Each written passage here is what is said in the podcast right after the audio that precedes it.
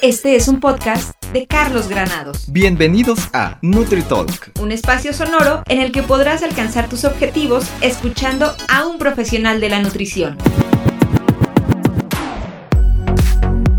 Hola, ¿qué tal? Bienvenidos una vez más. Estamos iniciando oficialmente la segunda temporada de NutriTalk, el podcast donde tienes información de nutrición y muchos temas de interés. Soy Carlos Granados, tu nutriólogo.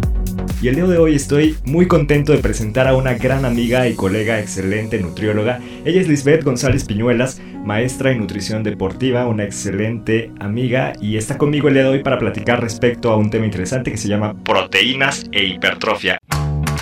¿Sabías que la hipertrofia muscular se refiere justamente al incremento de la masa muscular? Esto se consigue a través de tres elementos muy básicos como el entrenamiento, el consumo de alimentos nutritivos y un buen descanso. Hola Liz, ¿cómo estás? Hola Carlos, muy bien. Gracias por la invitación. No, al contrario, Liz, que bueno, me da mucho gusto escucharte y que sea, aunque sea por estos medios, que nos podamos encontrar un momento para platicar y, y, conocer un poco más sobre estos temas que a mucha gente le interesa, fíjate. Yo creo que no me dejarás mentir, muchos pacientes nos preguntan siempre ¿Cómo le hago para ganar peso, pero que sea principalmente músculo, ¿no? Hay muchos adolescentes, incluso cada vez está más frecuente el tema con mujeres que quieren ganar masa muscular. Pero hay todo un tema ahí alrededor. ¿Qué me puedes contar de la hipertrofia, Liz? Uy, sí, la verdad es que yo creo que la mayoría de los pacientes llegan a consulta y es como de, oye Liz, quiero bajar de grasa y tonificar. Y al final tonificar pues es hacer una hipertrofia diciéndolo de manera coloquial, ¿no? Claro, sí, sí, sí. Y justo eso que tú comentas, ¿no? Eh, quieren hacer el cambio eh, o el intercambio, básicamente bajar justo la grasa y al mismo tiempo ganar masa muscular. Pero eso es posible, Liz. ¿Se podría hacer ese, ese cambio? Tú que sabes y eres la experta en nutrición deportiva, ¿qué nos puedes contar al respecto? La verdad es que ese cambio, ese cambio así como de decir, subo masa muscular y bajo grasa a la vez, la verdad es que sí es un tema bastante complicado porque es como si estuviéramos estirando una liga hacia ambos lados, ¿sabes? Claro. Hacer una dieta para reducción de peso es como ir hacia un camino, porque al final de cuentas tenemos que dar un déficit calórico, o sea, dar menos calorías de las que necesitas. Y hacer una hipertrofia es dar más calorías de las que necesitas. Entonces, al final de cuentas, estás como yéndote hacia dos caminos diferentes. Entonces, yo lo que les recomiendo siempre a mis pacientes es, antes de decidir, primero hacer una antropometría completa, que es esta parte de las mediciones del cuerpo humano, sacar una composición corporal y de acuerdo a lo que yo veo ya en la composición corporal como tal, ya les recomiendo qué camino seguir. Oye, está muy interesante y justo creo que eso es lo que necesita saber la gente básicamente, cómo es este cambio y pues saber que existen también pautas nutricionales, hay cambios en la dieta eh, que debemos también tomar en consideración propiamente para poder eh, indicarle al paciente la mejor estrategia. Yo creo que eso es un tema que, que realmente necesitamos conocer y una pregunta que todos me hacen, Liz, que quería yo desde hace mucho tiempo compartirles, y qué mejor manera de hablarlo hoy que estoy contigo, hablar sobre las, las diferentes composiciones corporales, o bueno, el somatotipo. Eh, sabemos que existen diferentes personas con pesos muy bajos, los típicos delgados, eh, las personas que tienen peso normal, o los gorditos que les cuesta trabajo bajar de peso. Tú que eres la experta, cuéntame un poco cómo es esto del somatotipo. ¿Todos podemos ganar masa muscular o hay a quienes les cuesta más trabajo? No, definitivamente hay a quienes les cuesta más trabajo, o sea, como tú y como yo, ambos lo sabemos. sí, totalmente. Este, para los que no nos conocen, los dos somos muy delgados, muy, muy delgados, y de verdad nos cuesta mucho trabajo ganar masa muscular, pero es por el tipo de cuerpo que tenemos. Y algo que es bien importante es que yo creo que la ganancia muscular tiene mucho que ver con el tipo de esqueleto que tú tienes. Entre un esqueleto mayor, pues tienes mayor posibilidades de tener, de poder ganar o de tener mayor masa muscular. Porque recuerden que el músculo va en conjunto con el hueso. Hay ligamentos y tendones que van directamente a hueso. Entonces, como Carlos y como yo, que tenemos esqueletos chiquitos, pues nos cuesta mucho más trabajo ganar masa muscular y sobre todo mantenerla. Hay personas que, por ejemplo, también por el tipo de somatotipo que tienen, que son los, que tienen una predominancia de, endomorfía, pues ellos tienden a tener mayor cantidad de grasa y a algunas personas les cuesta mucho trabajo bajar de grasa. Tiene mucho que ver esta parte de, son muchos factores los que pueden desde como interrumpir tu reducción de peso, como factores hormonales, que tú sabes que las mujeres batallamos mucho con este tema y muchas mujeres les pasa esto, que que no tienen un control hormonal adecuado o que, o que traen alguna alteración y no se dan cuenta y se dan cuenta hasta que van con el nutriólogo y va a pasar mes y medio y no bajan de peso. Entonces sí, sí es un tema bastante complicado. Incluso el control de la glucemia. Tú sabes que si una glucemia está descontrolada, la glucosa también nos impide una, una buena reducción de peso. Sí, todo, todo finalmente metabólicamente cuenta y es importante. Por eso siempre le he dicho a las personas, vayan con un experto, háganse los estudios pertinentes antes de iniciar un tratamiento. Creo que eso es algo muy importante, Liz. Y sobre todo conocer eh, esto que nos cuentas, que es tan interesante, ver que definitivamente esto del esqueleto yo, yo pues como realmente decías hace rato, soy ectomorfo también, tenemos una estructura corporal más pequeña y siempre estamos batallando, ¿no? Yo he visto en consulta gente que de pronto me dice, oye, es que quiero ganar músculo porque soy delgado desde hace más de 10 años, ¿no? O sea, toda mi infancia, adolescencia y ahorita están en los 20, 25 años, quieren ganar o hipertrofiar. Creo que es muy interesante lo que nos acabas de comentar. Y, eh, y bueno, resolviendo esta pregunta que también es como la incógnita de muchos pacientes, cuando van por primera vez al gimnasio ya ves que no falta el instructor que te dice, oye, pues para que ganes músculo, lo primero que tienes que hacer es mucho ejercicio, pero también tienes que tomar los famosos eh, batidos de proteína, ¿no? Que está ahí el, el, shaker, está el ganador de peso, hay un sinfín de proteínas que no tienes ni idea. Eh, ¿Tú qué opinas respecto a este tema? ¿Se podría hacer hipertrofia? ¿Basta con tomar proteína para ponernos musculosos? mamados. No, definitivamente no, es un conjunto de todos los nutrientes, o sea, no podemos hacer una buena hipertrofia, por ejemplo, a lo mejor si nos falta algún tipo de vitamina, por ejemplo, si te falta el complejo B, pues los carbohidratos no los vas a absorber en célula como debe de ser, ¿no?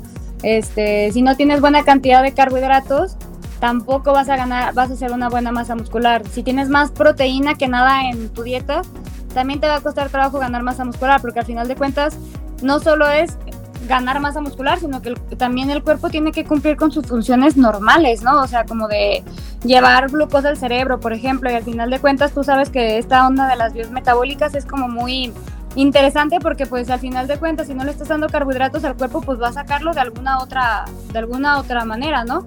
Como en el exceso de proteína se da, ¿no?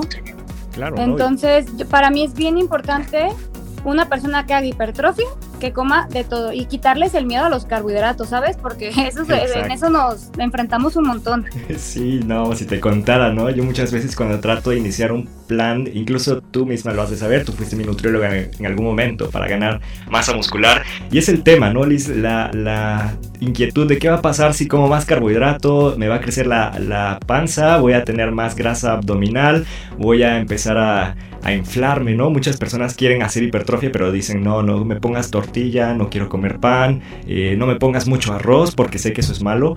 Pero como acabas de mencionar, pues justo es necesario ese sustrato, la, el carbohidrato es algo importante también para, para tener ganancias de masa muscular.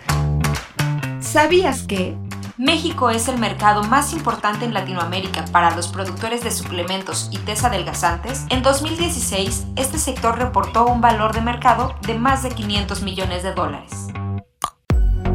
Liz, ¿qué me puedes decir de los suplementos? Yo que ya llevo ahorita mucho tiempo que voy y salgo del gimnasio, casi siempre, fíjate, la primera vez que me ve un instructor, lo primero que me va a decir es, estás muy flaquito, necesitas creatina, ponte unos BCAAs, eh, toma un preentreno, agrégate un whey protein, un ganador de peso, eso es lo que siempre me dicen.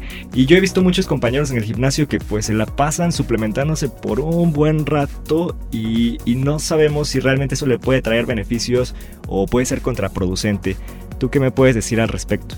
La verdad yo opino que primero va a dieta y ya si la dieta no nos es suficiente, ya pasarnos a los suplementos. Pasa que mucho, en muchas ocasiones no, el, no tenemos como la capacidad estomacal, intestinal, no sé cómo llamarlo, para soportar tanta cantidad de, calorías, ¿no? O sea, le dices, ¿sabes que te tienes que comer 300 gramos de carne? Y dices, madre santa, ¿cómo lo voy a hacer para comerme tanto, no?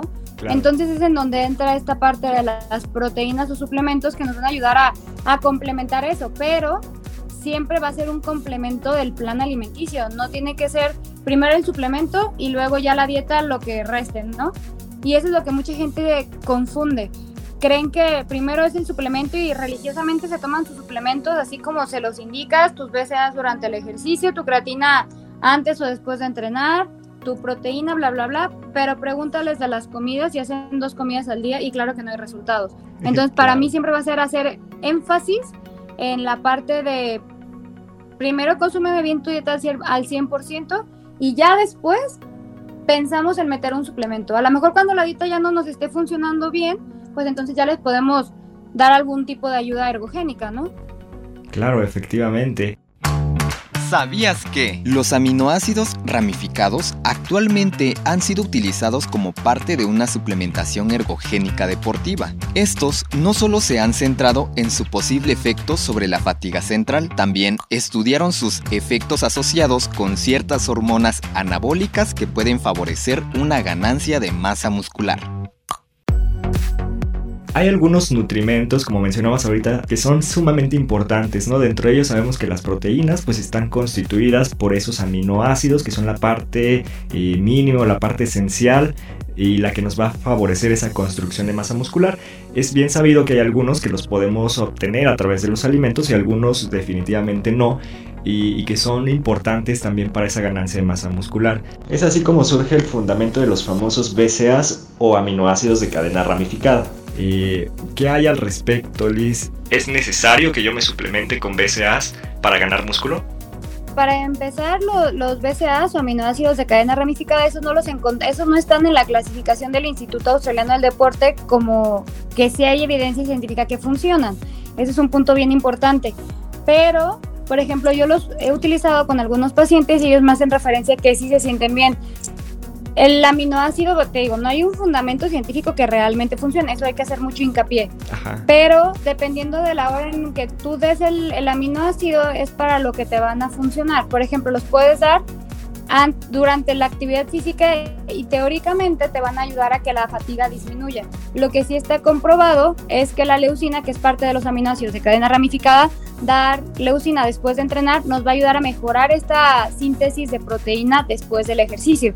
Es decir, hay una comprobación científica que la leucina o la L-leucina sí te va a funcionar para esa parte pero es para esta parte de fatiga la verdad es que no hay evidencia científica que funcione, pero yo de manera empírica se lo he dado a mis pacientes y realmente dicen que sí sienten mucha mejoría. No sé si lo hagan como por efecto placebo de que yo les dije que les va a aumentar la cantidad de energía durante su entrenamiento y por eso es que les funcione. Pero así como tal una evidencia científica de que funcione para eso, pues no, salvo para mejorar la síntesis proteica, pero exclusivamente de la leucina. Ok, muy interesante este punto, ¿no? Porque muchas veces decimos, eh, pues ya con tomar la creatina y luego durante el entrenamiento tómate tu shot de BCAAs y terminando eh, un shot de proteína y luego vas corriendo a la casa que no pasen más de 30 minutos para comer y, pensamos que es como todo rigurosamente lo que tenemos que hacer para ganar masa muscular. Pero el entrenamiento también es un punto importante, ¿o no, Lisbeth? Creo que eh, no sirve de, mucho si vamos solamente unos 30, 40 minutos efectivos de ejercicio y nos la pasamos ahí platicando y viendo el teléfono y haciendo otras cosas, porque creo que no tendremos la misma ganancia o, dime si estoy en lo, incorrecto, estoy equivocado. No, para nada, estás eh, sumamente correcto. O sea, mucha gente cree que ir al gimnasio literal, eh, yo lo veo porque pues ya tengo casi 14 años haciendo gimnasio, de que van al gimnasio y se toman la selfie, hacen una serie, chatean cinco horas y luego se van a Facebook y así, ¿no? Y la idea es, de hecho, bueno, al menos mi, pues, creo que eso es lo que yo veo todo el tiempo, al menos mi entrenador me pone como tiempos bien definidos de descanso, así de que me trae a cronómetro literal, así como de, ya pasaron tus dos minutos, otra vez empieza, no sé qué, así me trae, porque dice que realmente los tiempos son como muy importantes en esta parte, porque luego también puedes dejar como enfriar tu músculo. Y otro tema bien importante es que la gente cuando quiere hacer hipertrofia muscular les da miedo hacer el, el ejercicio cardiovascular. Porque toda la vida los entrenadores te han dicho, no hagas cardio porque tú quieres subir masa muscular. Sí, sí, sí. Entonces, de hecho, tú, tú, lo, tú lo viviste en carne propia. Efectivamente empezaste a hacer ejercicio cardiovascular y empezaste a notar muchísima mejora en tu entrenamiento. Sí, la gente definitivamente no me lo creía, ¿no? Cuando yo le contaba a los pacientes, oye, eh, quienes son igual delgados como yo y quieren ganar músculo, les decía, mira, cuando yo tuve mayor ganancia de masa muscular, yo también estaba en la caminadora y estaba haciendo ejercicio de fuerza. Y me dicen, no, ¿cómo crees? Y eso, pues si haces caminadora vas a ponerte más flaco y no te conviene. Y pues realmente es creo que un mito, ¿no? Sí, sí, sí podemos hacer ejercicio cardiovascular. No, y además es súper es súper recomendable porque también mejoras la oxigenación a nivel muscular. Entre más oxígeno lleves a tu músculo, mayor cantidad de nutrientes. Entonces, es como dicen, todo junto con pegado, ¿no? O sea, tenemos que trabajar ambas partes y además también pues para trabajar nuestro corazón y fortalecerlo, ¿no? Entre más fuerte esté nuestro corazón, en un futuro pues vamos a ser personas que vamos a estar físicamente mejor que, que las que no hacen ejercicio cardiovascular. Además, la OMS recomienda para población general 150 minutos de actividad física cardiovascular exclusivamente. Y en personas de nuestra edad, nosotros tenemos entre 25 30 años. Este, En personas de nuestra edad se recomienda al menos tres sesiones de fuerza de 30 a 40 minutos.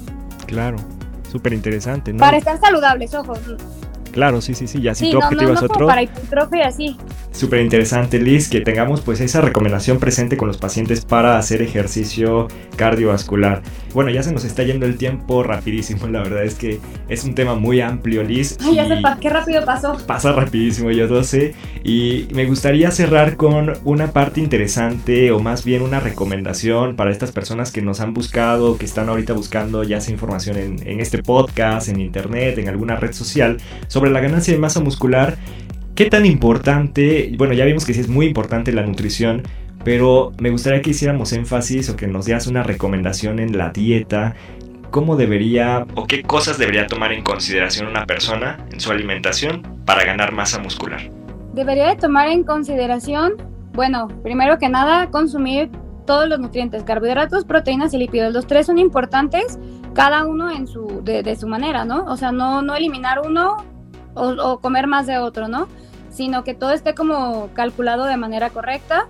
Este, es importantísimo que no se salten tiempos de comida porque en la actualidad la gente es como de anda corriendo y ay si no alcanza a comer no pasa nada pero me toma el shaker de proteína y está bien o sea no no saltar los tiempos de comida darle más énfasis a la dieta más que a una suplementación eh, ya que estemos bien estructurados con nuestra dieta, entonces a lo mejor le podemos dar una, una buena disciplina al, suplemento, pero primero tener esta disciplina en, la alimentación, hidratarnos de manera correcta para poder eh, hacer ejercicio de la mejor manera. Y pues en cuanto a suplementos que pudieran tomar, pues se pudiera hacer algún tipo de proteína, de preferencia de suero de leche. Y dependiendo del, del paciente, pues ya se sabrá si va a ser concentrado, aislado o hidrolizado algún tipo de... La creatina si van a hacer a lo mejor ejercicio de fuerza, la verdad es que funciona bastante bien. Como preentreno no les recomendaría que compraran un preentreno así como, ay, sí, me voy a tomar unas pastillas de no sé qué. Simplemente un café cargado y con eso van a tener y van a sentir una energía impresionante, que la cafeína sí se ha documentado que tiene muy buen funcionamiento como preentreno. O sus horas de sueño súper importante, básico, indispensable, que es cuando el cuerpo se recupera de la actividad física que tuviste. Este, y eso también a la parte del sueño los pacientes pues no, no le dan tanta, tanto énfasis, ¿no?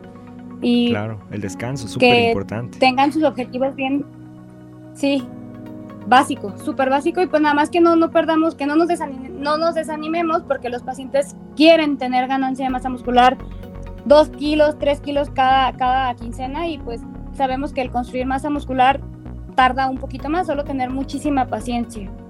Pues tenemos mucho más de qué hablar, Liz. Yo creo que nos vamos a aventar otro episodio del podcast, si tú me lo permites. Eres bienvenida en NutriTalk y podemos hablar de ya suplementación y me encantaría que habláramos el tema de la proteína porque hay mucha gente que está con esa duda de cuál es mejor, cuánto, en qué momento y, y todo lo que tiene que ver con la suplementación. Te agradezco mucho, Liz, por haber estado conmigo en pues este primer episodio de la segunda temporada de NutriTalk. Eh, pero cuéntanos dónde te puede localizar la gente que te está escuchando, cuáles son tus redes sociales, Liz. Muchísimas gracias, primero que nada, por la invitación. Yo encantada, si me quieres seguir invitando, yo sabes que soy, que me encanta este tema y fascina, fascinadísima de estar con ustedes. Y mis redes sociales me pueden encontrar en Instagram como Nutrilis González y en Facebook como nutrióloga Lisbeth González Piñuelas. Yo me encuentro en Guadalajara, pero yo, yo encantada de, de ayudarles en lo que pueda y si tienen alguna duda me pueden escribir sin ningún problema. Perfectísimo, muchas gracias Liz y gracias por escucharnos en este primer episodio de la segunda temporada. Soy Carlos Granados, nos vemos pronto.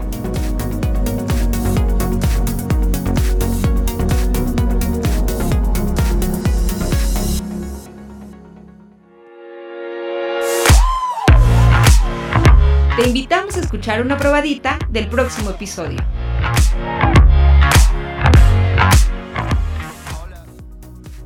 de nueva cuenta tengo a mi queridísima Lisbeth González Piñuelas y el día de hoy está conmigo para platicar sobre un tema que a muchos nos debe interesar sobre las dietas milagro, cómo identificarlas. Es súper complicado esta situación porque bueno, entrando un poquito en el contexto de, la, de las cifras que tenemos en México de la obesidad, según la ENSANUT, que es la encuesta nacional de nutrición, Dice que el 75.2% de la población mexicana padece algún tipo de sobrepeso u obesidad. Y ahora, Liz, cuando hablamos de las dietas, Fíjate que yo ahora me sorprendo cada vez más. Voy caminando por la calle y me encuentro eh, un lugar, no sé, un negocio donde dice eh, venta de ciertas semillas para bajar de peso, eh, ciertos test, productos herbales.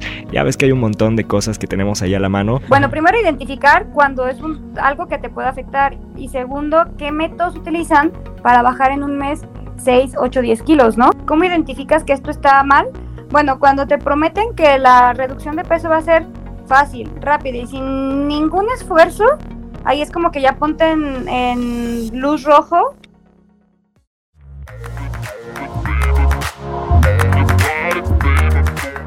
Esto fue NutriTalk con Carlos Granados. Un podcast en donde te daremos las mejores recomendaciones para llevar una vida más saludable. Recuerda que tenemos un episodio nuevo todos los lunes. Te invitamos a estar al pendiente de los estrenos. Búscanos en Instagram como Nut Carlos Granados y en Facebook como Nutriólogo Carlos Granados.